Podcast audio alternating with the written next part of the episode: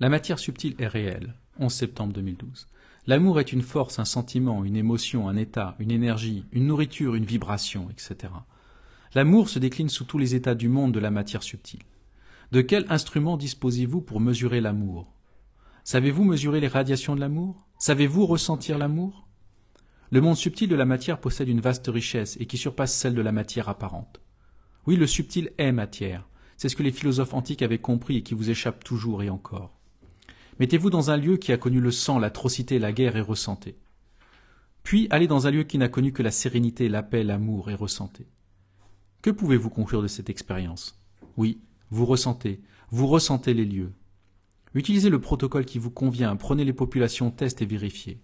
Statistiquement, les hommes et les femmes ressentent si un lieu a connu la paix ou la guerre. D'ailleurs, vous-même en faites l'expérience régulièrement. Il y a ces lieux où vous vous sentez bien et ceux qui vous oppressent.